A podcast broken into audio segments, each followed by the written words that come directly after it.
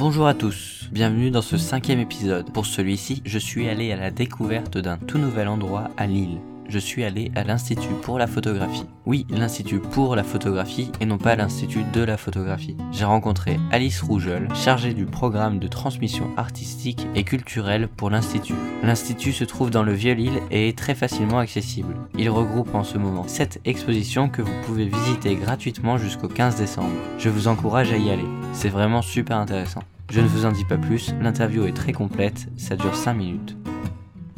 Bonjour, est-ce que tu peux m'expliquer qu'est-ce que l'Institut pour la photographie? Alors bonjour, l'Institut pour la photographie, c'est une nouvelle structure euh, dont le projet a démarré en 2017. Euh, il a été initié par la région Hauts-de-France en lien avec les rencontres d'Arles. Euh, mais finalement, le lieu, lui, est tout neuf puisqu'on a ouvert nos, nos portes il y a trois semaines tout juste. Et c'est une association qui est encore en préfiguration, qui est dédiée à la photographie dans toutes ses formes et dans tous ses usages. Est-ce que votre institut est spécialisé sur un seul type de photo ou est sur la photo en général L'institut, en fait, il, a, il, est, il s'ouvre à toute l'histoire de la photographie et donc il s'intéresse à la fois euh, à la photographie du 19e, à tous les courants de la photographie du 20e siècle et aussi à ce qui se fait euh, actuellement jusqu'à euh, la, à la photographie qui s'invente aujourd'hui avec les nouvelles technologies liées à l'image. Ah, bah, donc à ça, je rebondis. Est-ce que comme euh, bah, on sait que l'art de, de, la photographie évolue en fonction des nouvelles technologies, et donc selon toi, est-ce que l'art de la photographie argentique peut être submergé par euh, euh, les nouvelles technologies?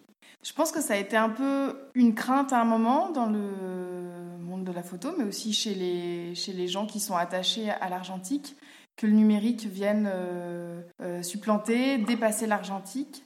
Mais en fait, alors on ne sait pas combien de temps ça va durer, hein, tout est une histoire de cycles qui reviennent, qui se répètent, mais on observe quand même depuis quelques années qu'il y a un vrai retour euh, à l'argentique. Euh, les, laboratoires photo, par exemple, euh, le montrent. Il y en a de plus en plus du coup qui se créent parce qu'il y a une vraie demande par rapport à ça.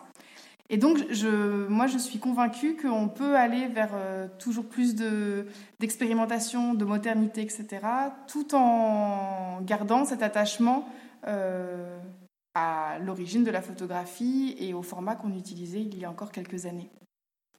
Ah, très bien. Euh, et pourquoi s'installer à Lille? Alors en fait, le choix de Lille, il s'est fait notamment par rapport au site sur lequel on est, qui est un site est qu'on occupe là finalement avant travaux mais qui va être vraiment euh, bouleversé dans ses agencements euh, à partir de, l'été prochain. Euh, et en fait, on a, on a réfléchi à l'éventualité de s'installer dans plusieurs villes de la région. et finalement, on a choisi Lille à la fois pour ce site-là qui se prêtait parfaitement au projet de l'Institut pour la photographie, mais aussi parce qu'on avait une volonté d'être dans un espace transfrontalier, euh, proche euh, de l'Angleterre, de la Belgique, des Pays-Bas. Et l'île, euh, de fait, est un peu le, carrefour ou le point de rencontre entre ces différentes cultures.